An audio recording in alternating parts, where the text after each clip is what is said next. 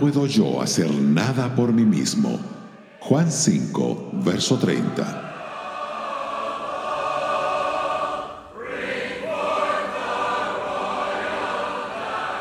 En el Evangelio de Juan, en el capítulo 5, el Señor Jesús dos veces dice que no puede hacer nada por sí mismo. En el versículo 19 afirma, de cierto, de cierto os digo, no puede el Hijo hacer nada por sí mismo. Y una vez más, en el versículo 30, dice, no puedo yo hacer nada por mí mismo. Nos sentimos decepcionados cuando leemos por primera vez estos versículos. Parecen decir que Jesús estaba limitado en su poder, igual que nosotros. Pero si Él es Dios, como Él decía ser, debe ser omnipotente. ¿Cómo entonces decía que no podía hacer nada por sí mismo?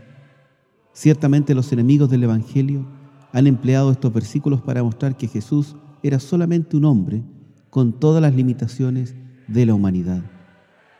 Pero veamos todo esto más de cerca. Nuestro Señor no hablaba de su poder físico, insistía que estaba tan dedicado a la voluntad de su Padre que no podía hacer nada por su propia iniciativa.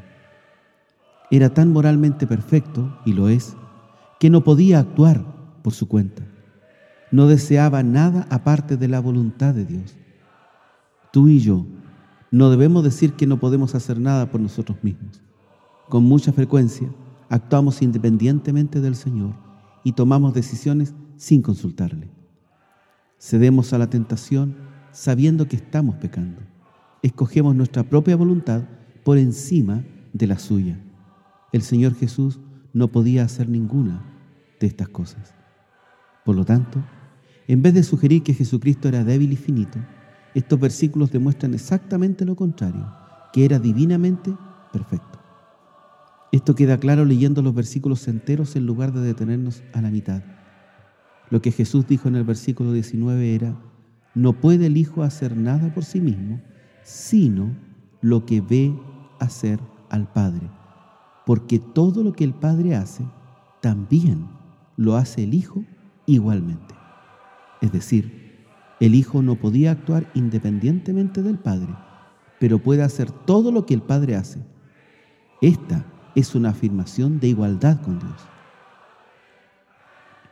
Una vez más, en el versículo 30, el Señor Jesús dice, no puedo yo hacer nada por mí mismo. Según oigo, así juzgo. Y mi juicio es justo, porque no busco mi voluntad, sino la voluntad del que me envió, la del Padre. Esto significa que Él tomó decisiones solamente sobre la base de las instrucciones que había recibido de su Padre y que su sumisión completa a la voluntad de Dios, aseguraba que estas decisiones eran correctas. El hermano Baxter señala que en este pasaje Cristo afirma siete veces su igualdad con Dios. Verso 19, igual en trabajo. Verso 20, igual en conocimiento. Verso 21, 28 29, igual en poder para resucitar. Verso 22 y 27, igual en juicio.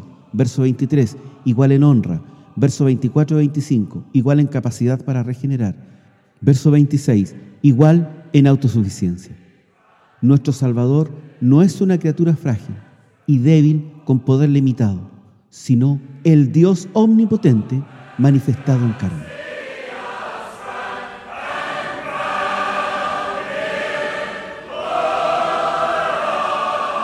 Radio Gracia y Paz, acompañándote cada día.